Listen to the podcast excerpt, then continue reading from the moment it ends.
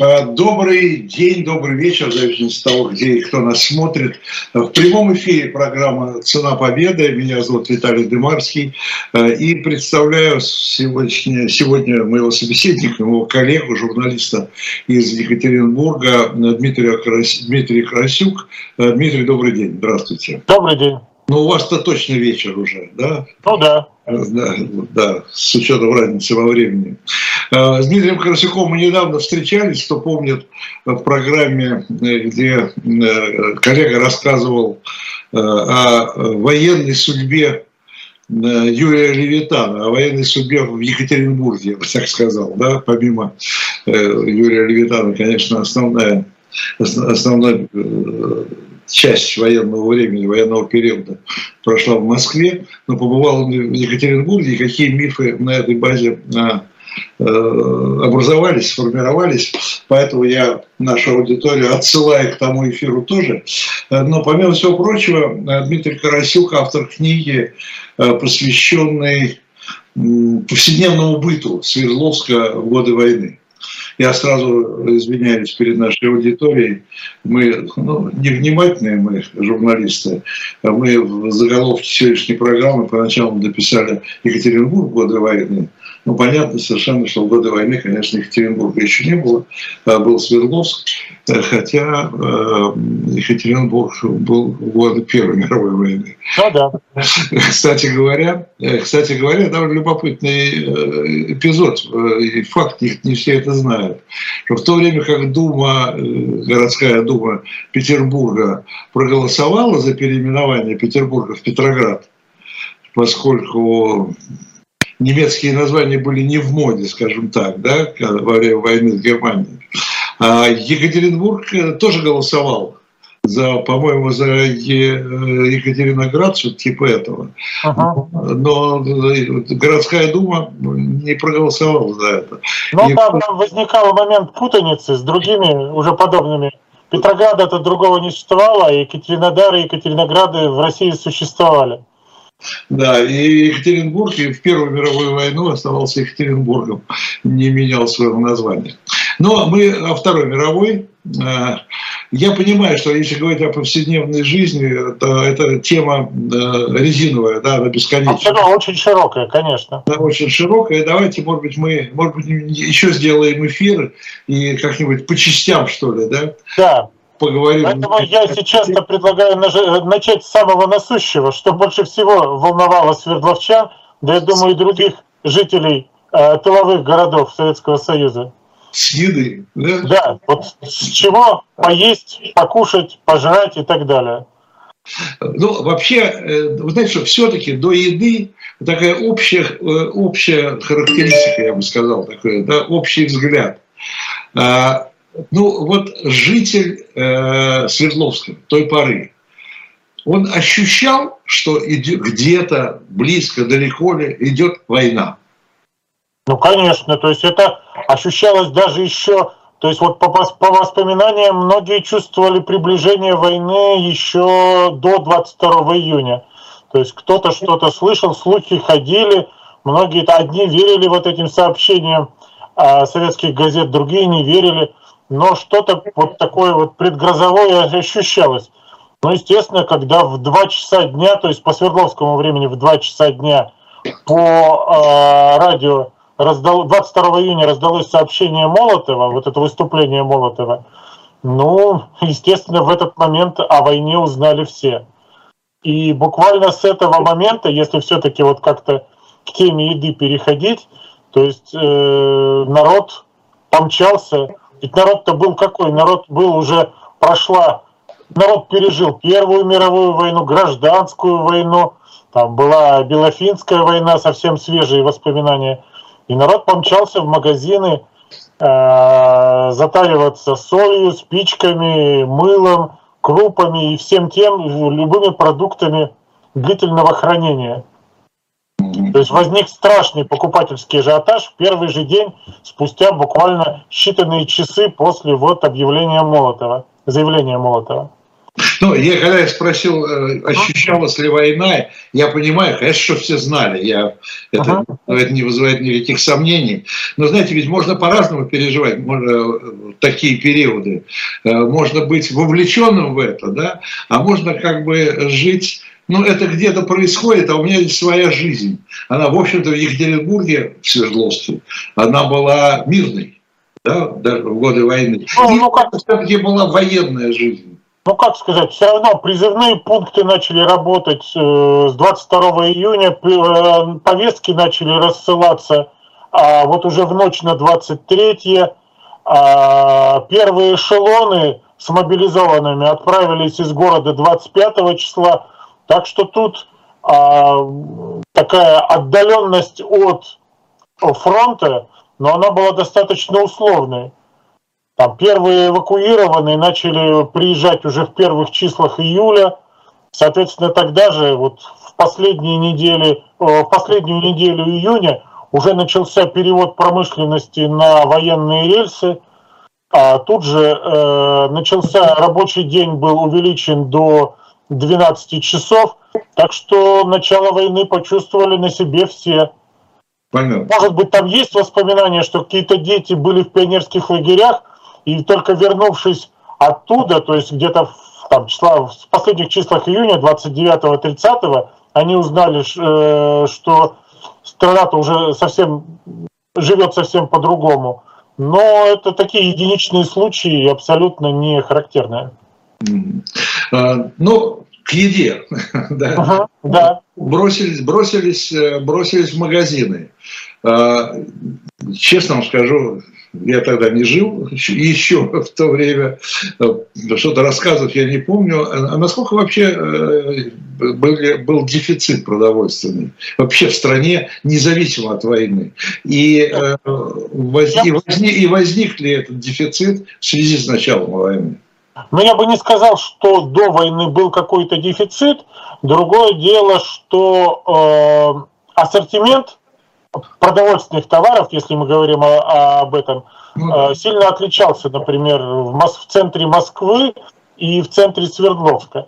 То есть, конечно, э, вот книгу, э, Микояновскую книгу о вкусной и здоровой пище а в Свердловске это читали, наверное, более, э, считали более фантастической, чем москвичи, свердловчане ее считали.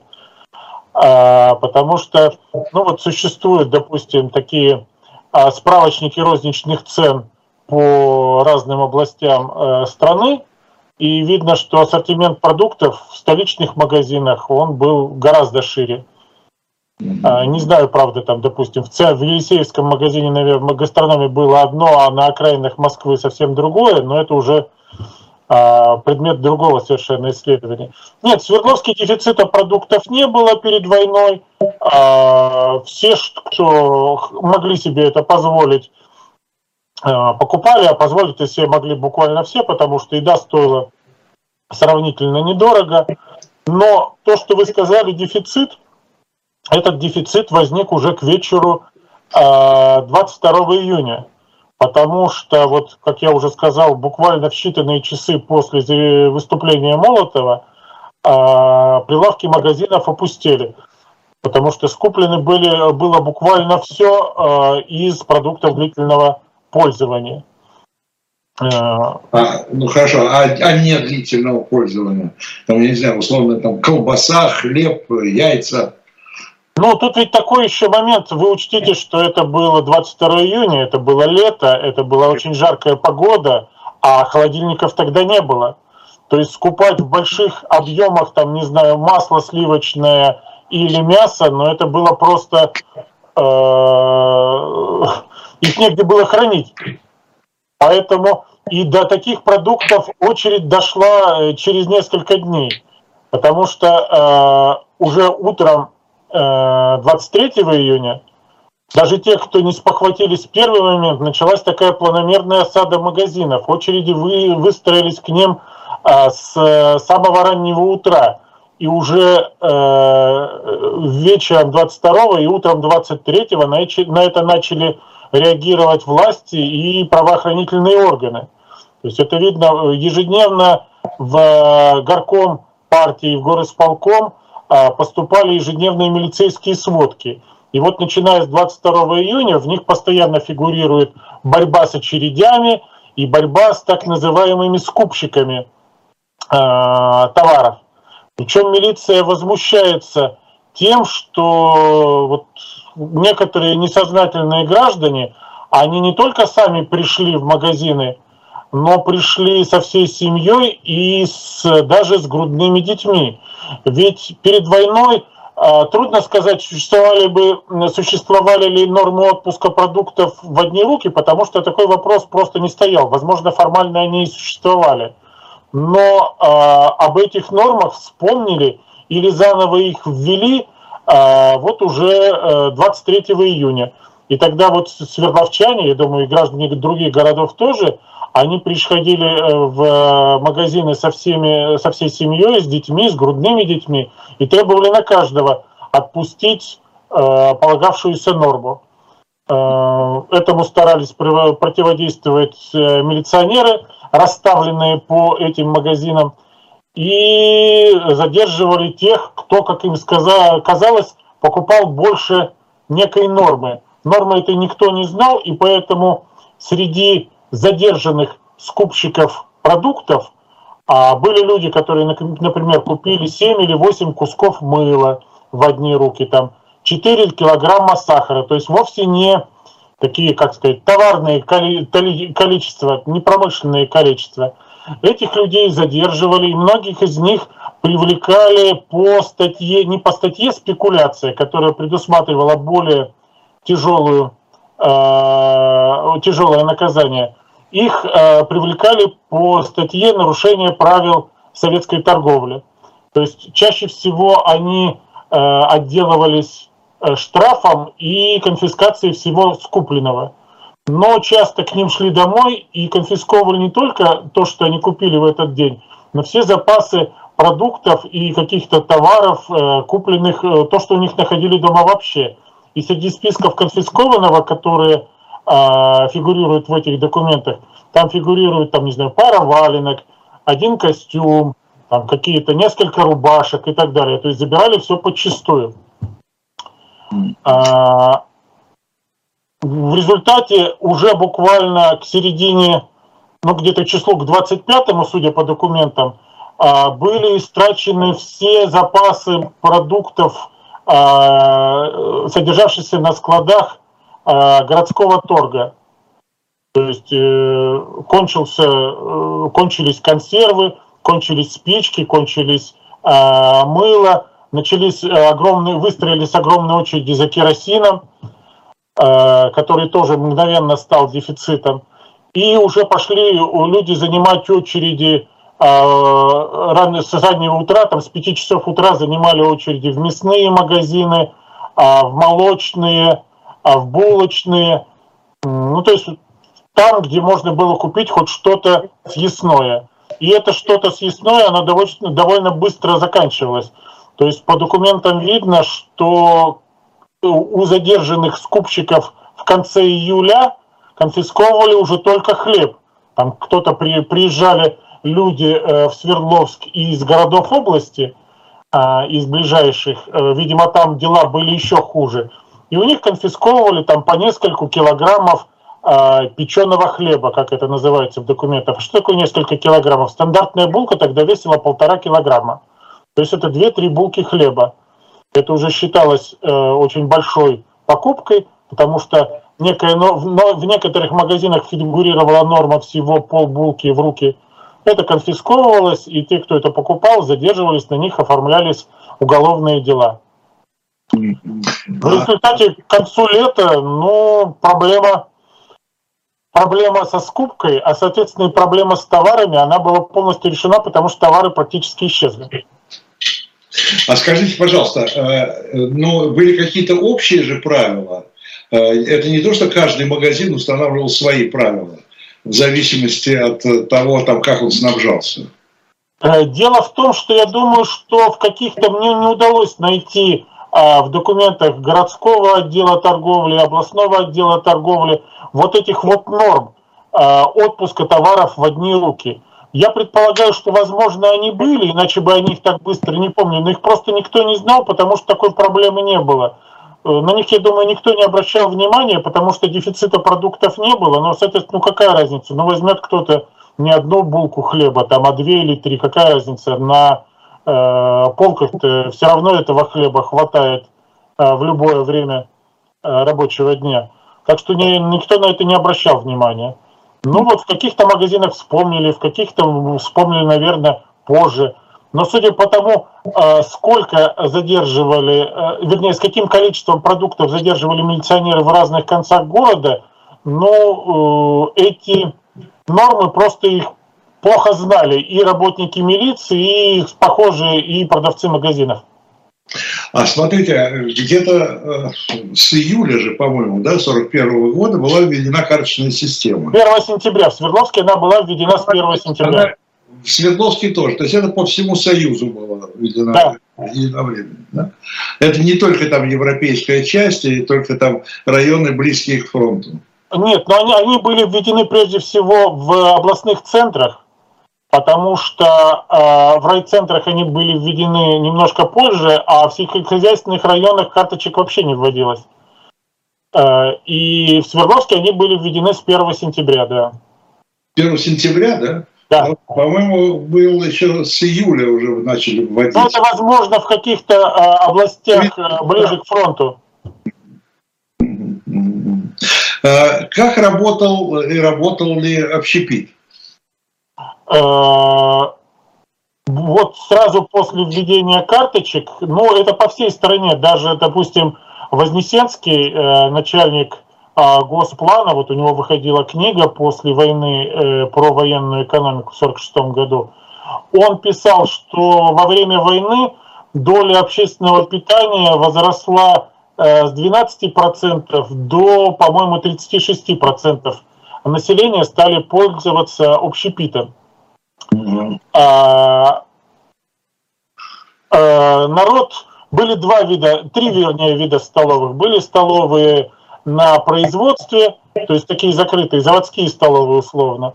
Были столовые э, общедоступные, где продавалось, э, как это называлось первые месяцы, э, в первые годы войны, в 1941-1942 году, э, коммерческие блюда. И были э, столовые закрытые, то есть они были э, не на предприятиях, они существовали в, горо в городе, но к ним прикреплялись э, по особым категориям граждан. И там снабжение было получше. И попасть туда, прикрепиться к такой столовой, это были, э, была заветная мечта многих свердловчан.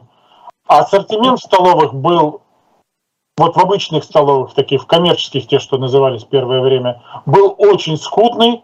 Там надо, кстати, сказать, что обслуживали там очень долго, потому что столовых самообслуживания, вот тех, которые мы помним и знаем, сейчас не существовало.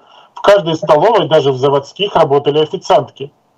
Поэтому э, обслуживали очень долго, стояли длинные очереди и в заводские столовые, и в столовые городские. И это вызывало даже большие проблемы, потому что уже э, действовал и начал соблюдаться гораздо э, строже закон об опозданиях на работу, а этот закон действовал не только, э, допустим, когда человек из дома с утра, идя на смену, опаздывал на работу, но и когда человек э, задерживался, допустим, после обеденного перерыва, приходил к своему станку на свое рабочее место.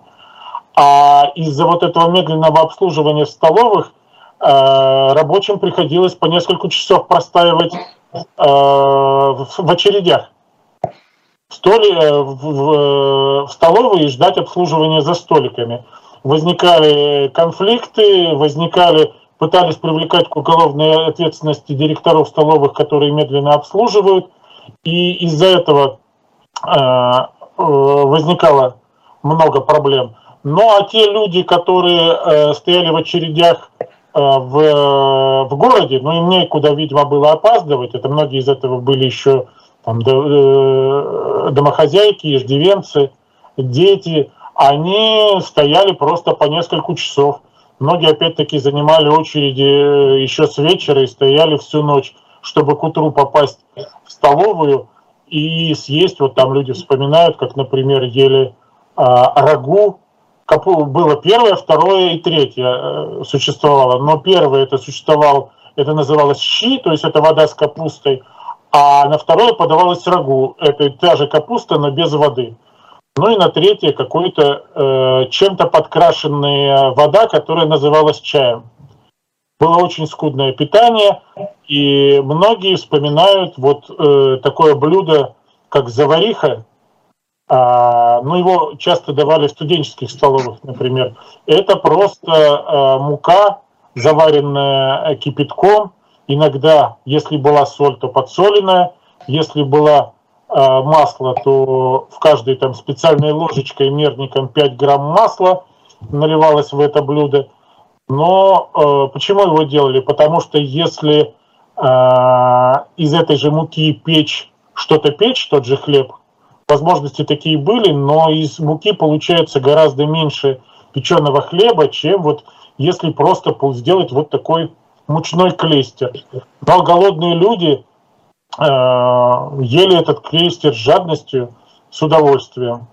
Ведь надо сказать, что вот ну, мы все знаем про ужасы блокады, но в Свердловске э, по официальным данным, по документам, хотя и засекреченным в то время, 75-80% э, населения Свердловска болели дистрофией. Люди умирали от голода.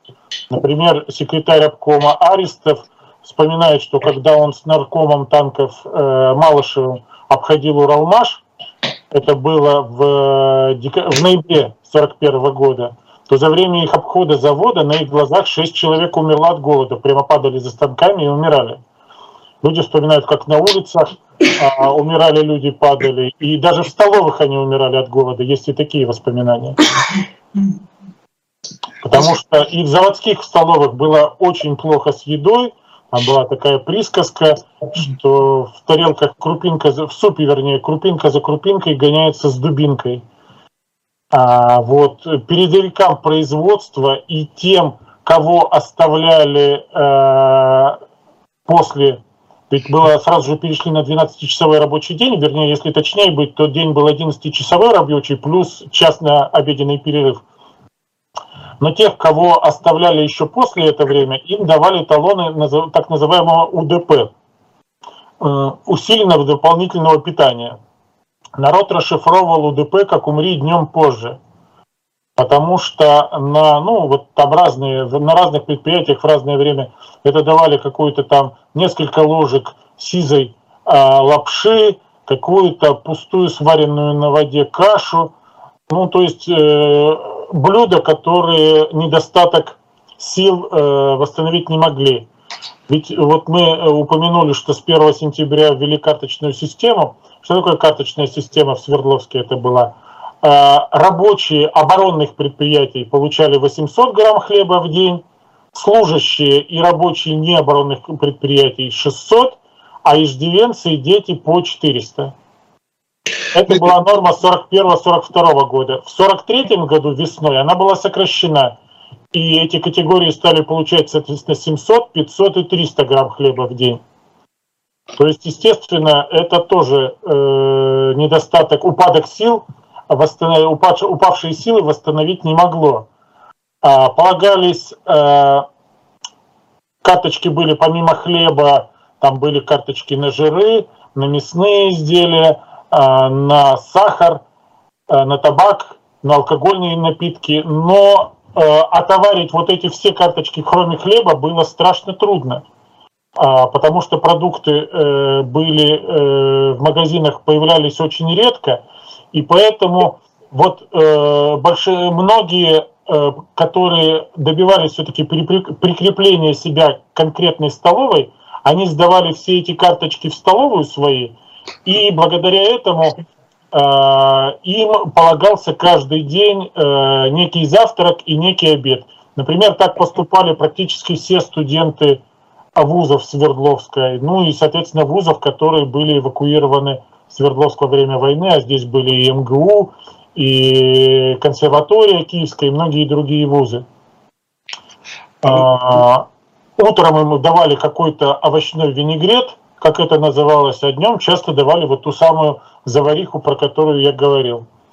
Неудивительно, что так была распространена дистрофия в городе. Дмитрий, вот такой вопрос. Еще два источника, что называется, пропитания. Э, ну, конечно, не основные, но тем не менее, существовали они или нет. Это рестораны, то есть общепит более высокого уровня, э, и с другой стороны рынки. Да, и э, был ли завоз участников на рынке?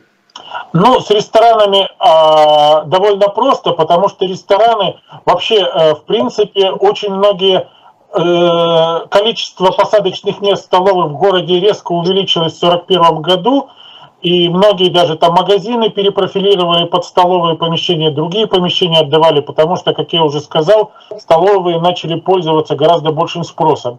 Часть ресторанов, которых, в принципе, в Свердловске было не так много, их тоже э, перепрофилировали под обычные столовые, а часть под столовые для всяких привилегированных э, персон. То есть там один ресторан отдали под академическую столовую, потому что Академия наук тоже была частично переведена в Свердловск.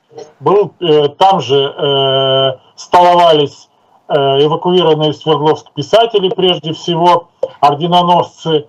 Ну, были еще несколько таких э, льготных э, э, ресторанов бывших.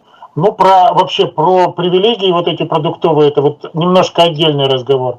А что касается рынков, то да, а, народ пытался а, купить продукты на рынке, но дело в том, что до войны торговля на рынках частниками, она не сильно приветствовалась. А, существовали договора рынков с колхозами, чтобы колхозы привозили туда излишки э, от того, что они сдавали государству и торговали там. Поэтому вот таких вот частников в нашем понимании в самом начале войны э, их было сравнительно немного. Рынки еще пытались заманить вот эти вот как сказать, организованный привоз продуктов колхоза заманить к себе, они пытались открывать прямо на рынках некие закрытые магазины, где торговали с кабинными изделиями, какими-то промышленными предприятиями, предполагалось, что колхозы привезут туда излишки продуктов, поменяют там на э, вот эти вот промышленные товары, э, остро необходимые в сельской местности, и тогда, значит, город получит какое-то количество продуктов, и эти продукты пойдут непонятно куда они могли пойти, потому что этого так и не случилось, потому что просто э, колхозники, приезжавшие колхозники, они увидели, что в этих магазинах практически ничего нет им нужного, и эта идея быстро сдулась. Тогда с января 1942 года облегчили доступ простых крестьян на рынки, вот. но э, крестьяне что могли привезти? Они привозили овощи, картошку, это пользовалось а, диким спросом. Мне рассказывала дочь Агнии Барто, Татьяна Щегляева, когда, как а, ее отец, а, он был здесь в командировке в Свердловской области, он электростанцию тут а, возводил. На несколько дней он приехал к семье в Свердловск, пошел на рынок, чтобы э, закупить картошки на время – никаких продуктов на рынке не было, приехал какой-то крестьянин на, с вазом картошки, и народ так налетел на него, что насмерть задавили лошадь. Естественно, он ничего не купил, пришел домой с пустыми руками, э, вот. Э, но вот такой вот ажиотаж существовал на рынке э, где-то вот в самом начале 42 года. На рынок ходили на самом деле не за, не за товарами из деревень, а за тем, что продавали, ну, можно сказать так, спекулянты. Потому что на рынке на самом деле можно было купить все почти. Там продавали и хлеб, там продавали и какие-то э, и масло там можно было купить, и мясо. Все это стоило бешеные деньги. То есть, если, например, по карточкам э, булка хлеба стоила около полутора рублей, То есть по карточкам надо еще понимать, что по карточкам продукты не выдавались, их все равно покупали, но по твердым госценам. То на рынке э, булках, цена булки хлеба доходила до 200 250 рублей, а в конце месяца, когда перед новой выдачей карточек, потому что некоторые э, ухитрялись по карточкам покупать э, хлеб э, впрок, а тут уже в, э, в конце месяца это, вернее, не впрок, а на следующий день, на следующие дни. А в конце месяца до выдачи новых карточек это было невозможно. Э, в конце месяца цена за булку хлеба доходила до 350-500 рублей. Причем там тоже были такие некоторые градации, например, булки хлеба, разрезанные вдоль пополам, стоили гораздо дешевле и покупали их неохотно. Почему? Потому что все знали, что разрезанные таким образом булки хлеба, их выносят с хлебозаводов работницы и выносят они их в трусах. Поэтому они и продавались дешевле. А, можно там было, там э, главной меркой э, в то время стал стакан. Продавались Э, стаканами продавалось, продавался овес, продавался пшеница, продавалась мука, продавался горох. Все это продавалось стаканами и стоило очень дорого. А, тот же Аристов вспоминает, как он, это секретарь обкома, пришел на рынок, увидел виноград, это такая достаточно экзотический товар, я думаю, даже для довоенного Свердловска, и увидел, ну, цена 5 рублей за кучку, подумал он. Совсем недорого, хотел купить, оказалось, что это цена за одну ягоду, то есть виноград продавали по ягодно. А, очень много было обманов на рынке. То есть э, умудрялись продавать какие-то консервы, народ при, приходил домой, открывал их, а там э, оказывались картофельные очистки. А, то есть в, как они умудрялись, эти умельцы, запаивать консервные банки, непонятно. Бывали анекдотические ситуации, потому что вот рассказывали, как одна женщина э, взяла пустую бутылку из-под водки, э, налила туда воды и умудрилась э, каким-то образом закрыть вот эту вот крышечку водочную веревкой, затянуть ее так, чтобы было незаметно, пошла и обменяла ее на 5 э, пачек Э, концентратов каши. Пришла домой, открыла первый, а там не каша, а опилки. Во втором тоже опилки, и только в одном оказалась на самом деле каша, но все равно она была очень довольна, потому что хоть эту кашу она получила за пустую бутылку и немножко воды. То есть вот такая ситуация, вору вора дубинку украл. А, такой еще вопрос. Э, вы сказали, что где-то эвакуи... эвакуация началась достаточно быстро, эвакуированные да. Индивидуальные или коллективные, да? Начали... Ну, ну, одни из первых, допустим, приехали те же Эрмитажники, они приехали в Свердловск уже 7 июля, первый эшелон из Эрмитажа. Вот. А, а, не возникали ли в связи с этим, э, не возникала ли с этим такая, ну, скажем, конкурентная борьба с, местным, с местными жителями? Насколько местные жители были довольны или недовольны тем, что, э, ну, увеличивался спрос да, на те же продукты, да, не получалось ли, что эвакуированные как бы часть снабжения для себя? Э, э, возникало, да, и устойчивый такой, ну как это сказать, не слух, а мнение, э, что цены на рынках выросли именно из-за на приехавших, которых, у которых много денег и которые могут позволить себе покупать э, все в три дорого, но, соответственно, значит, и цены из-за этого растут. Из-за этого было много конфликтов и э, просто там на конкретных квартирах, где жили эвакуированные. И э, вот такое мнение было довольно массовым в целом по городу. Хотя те же эвакуированные получали точно такие же карточки, и очень большая разница. Одно дело, когда это были эвакуированные академики, допустим, как я уже сказал, вот, которые э, снабжались по высшей категории. А другое дело рабочие какого-нибудь кировского завода, которые точно так же э, в столовых получали вот эту же э, жидкую кашу, там, пустую капусту и так далее. А академики, ну, например, вот член, э, корреспондент Академии архитектуры Александр Габричевский, который был здесь Свердловский, причем он не просто был академиком, он был сильным. Его в Москве арестовали, сослали сначала в Каменск-Уральский, это город в области, потом в конце 42 года он перебрался в Свердловск. Но несмотря на свою, на то, что он был сильным, поднадзорным, он снабжался по академическим категориям, и он каждый, э, ну, как через день он писал письма своей жене в Москву, оставшейся в Москве, и по этим письмам довольно много посвящено снабжению. Он э, там получал ветчину, икру, сливочное масло, э, белый хлеб, э, мясо, и он даже отсылал отсюда э, в Москву.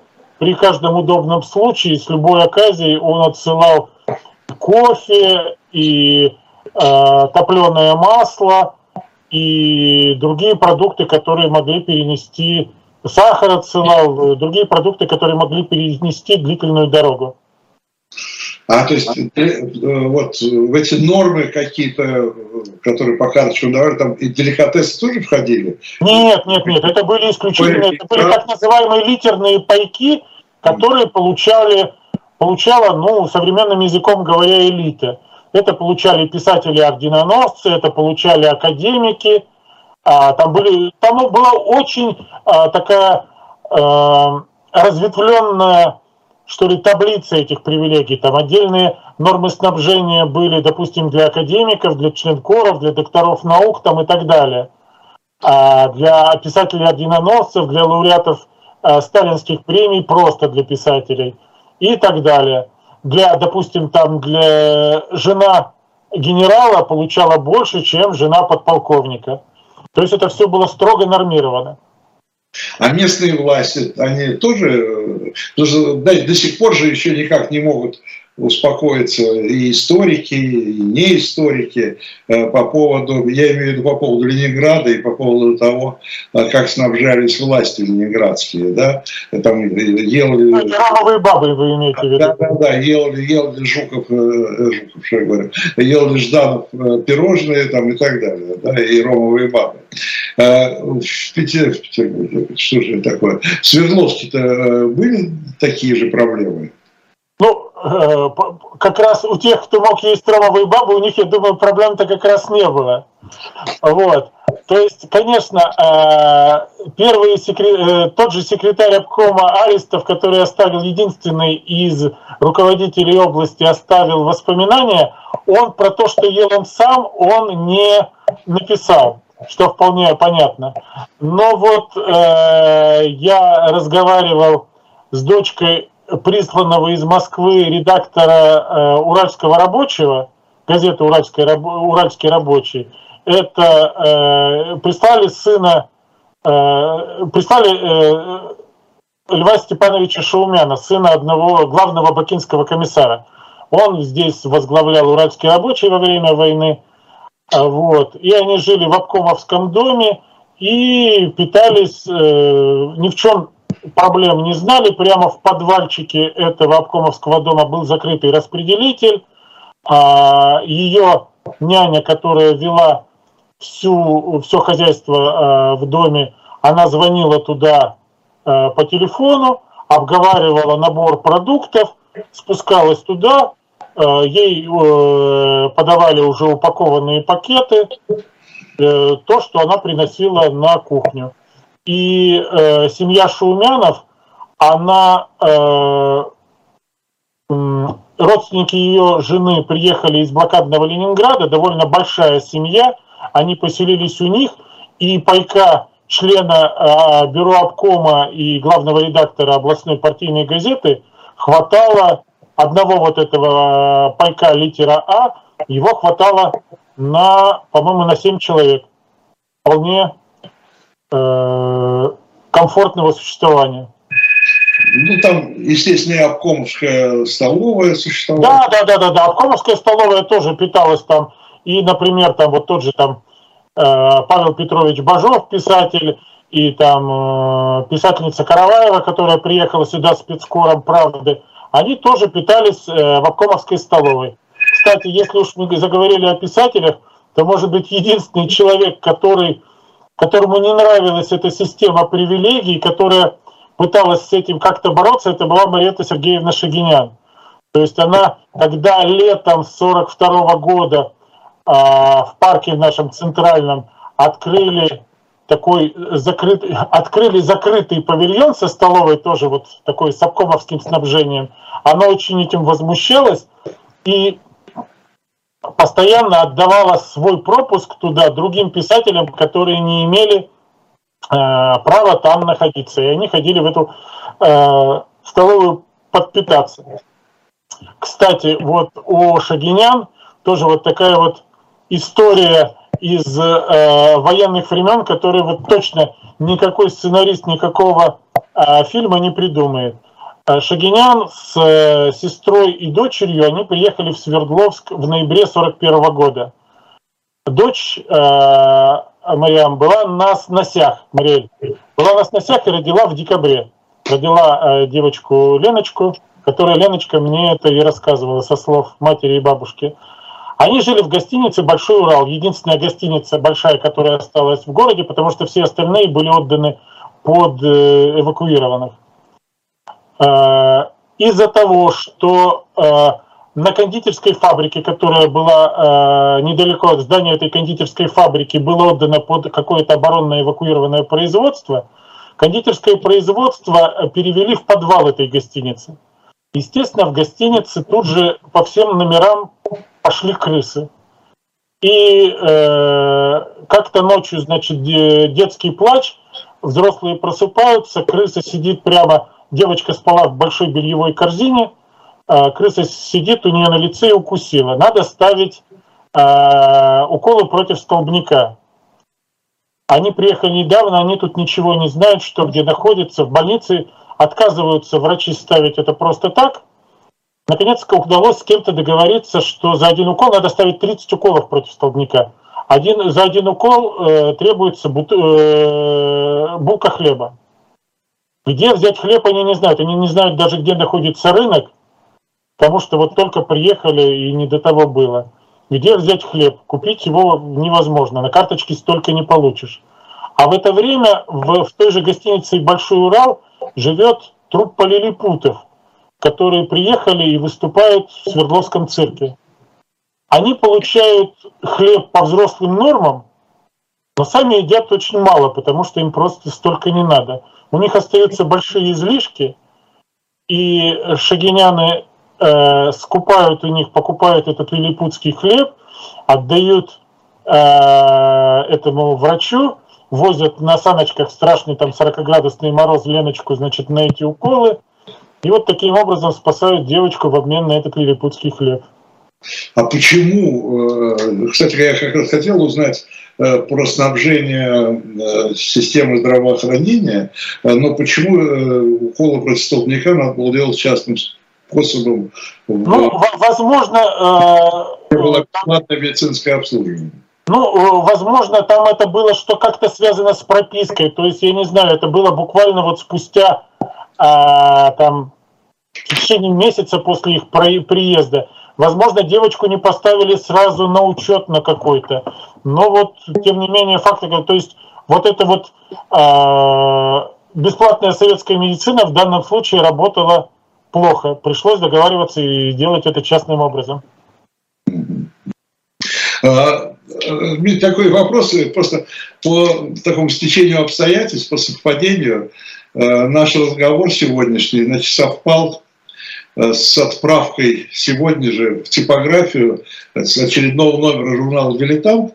Э, и там есть статья примерно на эту же тему о том, как снабжались и какова ситуация в магазинах первую неделю войны была в Москве и в Киеве. Ага. Вот. Э, ну, примерно там тоже скупались в безумном, да, безумном количестве скупались спички. Но там, поскольку это материал, который нам дал э, Госархив, ага. то там, значит, просто документы вот этих вот справок минторговских, э, которые они там наверх посылали, о том, значит, как шла торговля, как идет торговля, ажиотаж, не ажиотаж сколько там этих коробок спичек продано, вообще безумное количество. Спички самый такой был дефицитный, по-моему, товар получается. Вот. Но там есть одна такая фраза, на которой мне стала она интересной. Э, везде ли такая ситуация была, что при, в общем-то, э, ажиотаже, с которым, как пишут минторговцы, система торговли в общем более-менее справлялась, первую неделю да, войны. Ага. Но на, на фоне этого ажиотажа продовольственного резкое снижение спроса на промышленные товары. Не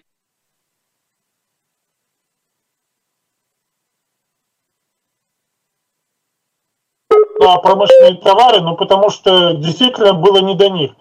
А потом уже э, возник дефицит и просто с одеждой, в первую очередь, потому что, ну не знаю, я думаю, что там проблема, допустим, мебели и других каких-то крупногабаритных товаров, покупки мебели, она не так, наверное, остро стояла во время войны, а с одеждой были очень большие проблемы, и существовала так называемая система так называемых бирок, когда бирки на право покупки а, каких-то предметов гардероба или обуви, что тоже очень важно, они выдавались за э, стахановцам, передовикам производства – а, в виде поощрения.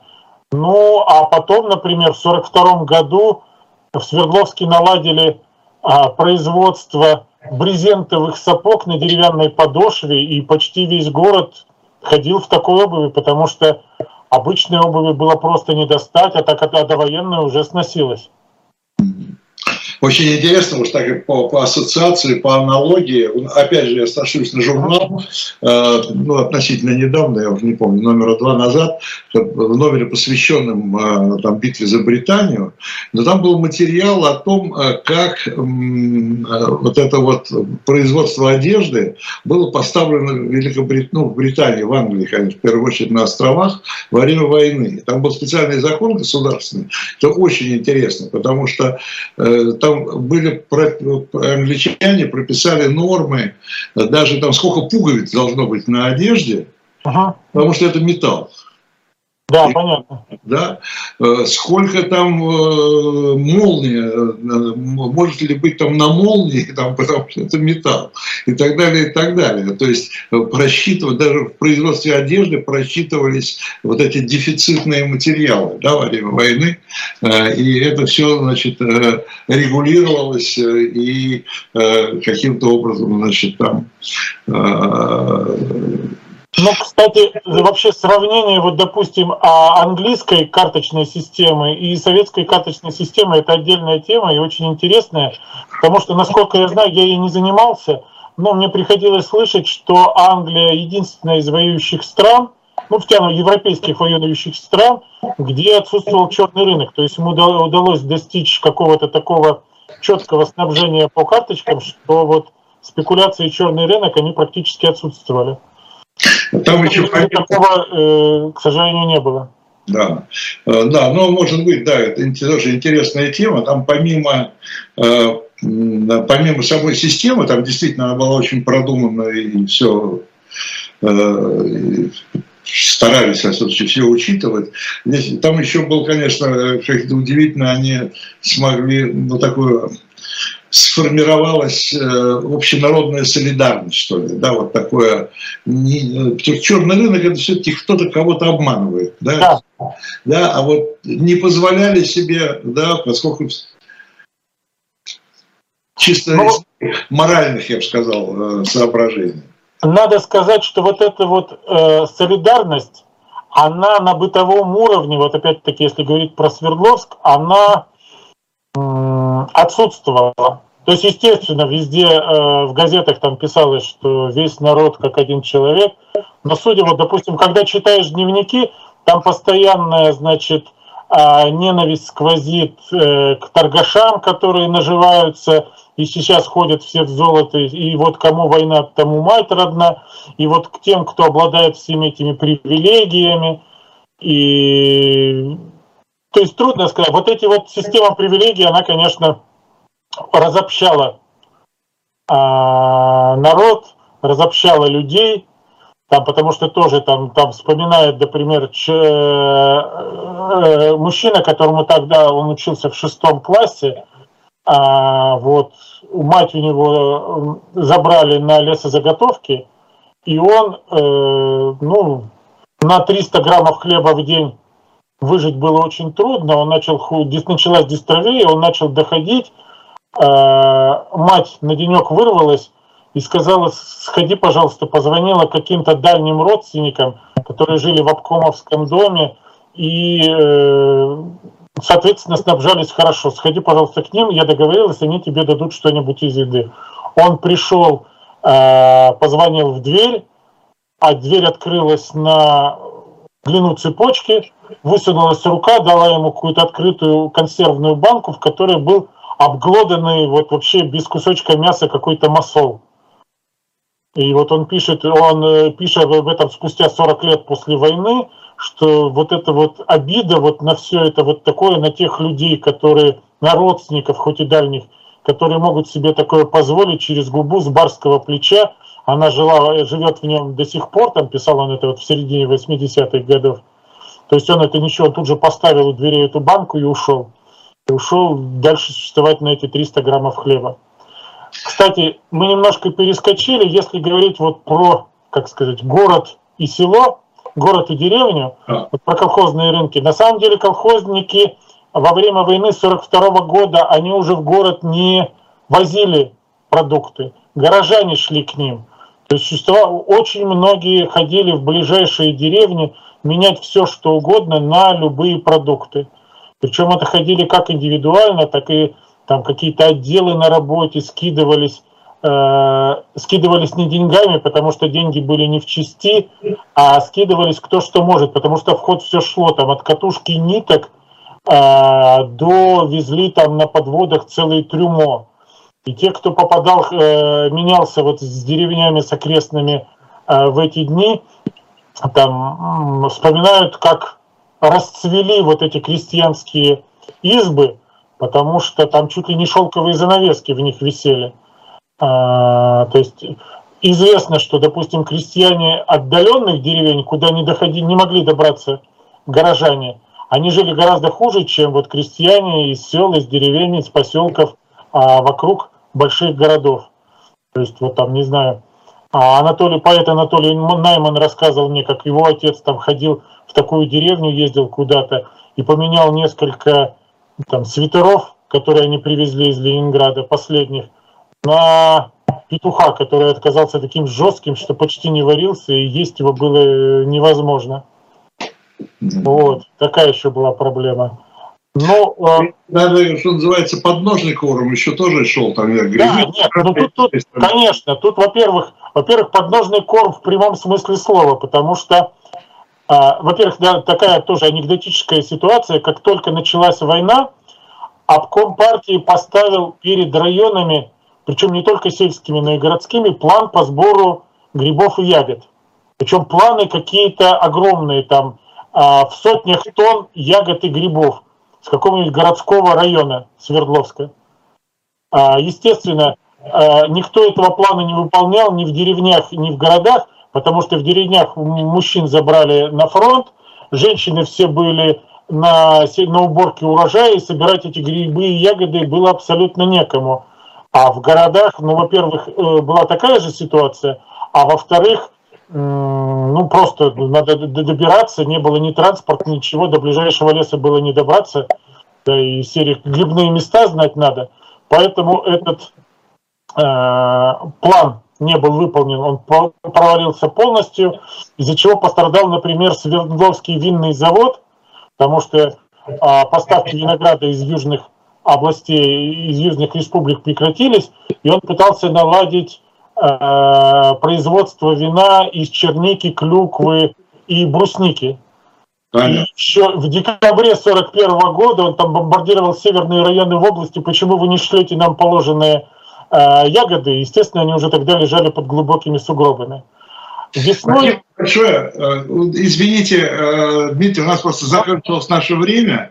Да вы что? Хочу поблагодарить. Очень интересный рассказ Дмитрия Карасюка. Надеюсь на продолжение наших встреч в эфире. Нашу аудиторию я приветствую, приглашаю в шоп «Дилетант Медиа». Журнал «Дилетант», как я уже сказал, новый номер ушел в типографию. Через неделю уже можно его будет покупать. Книжки исторические. Новая книга про историю пиратства от викингов до наших дней.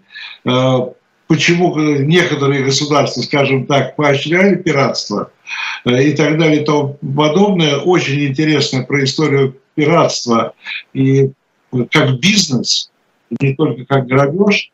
В общем.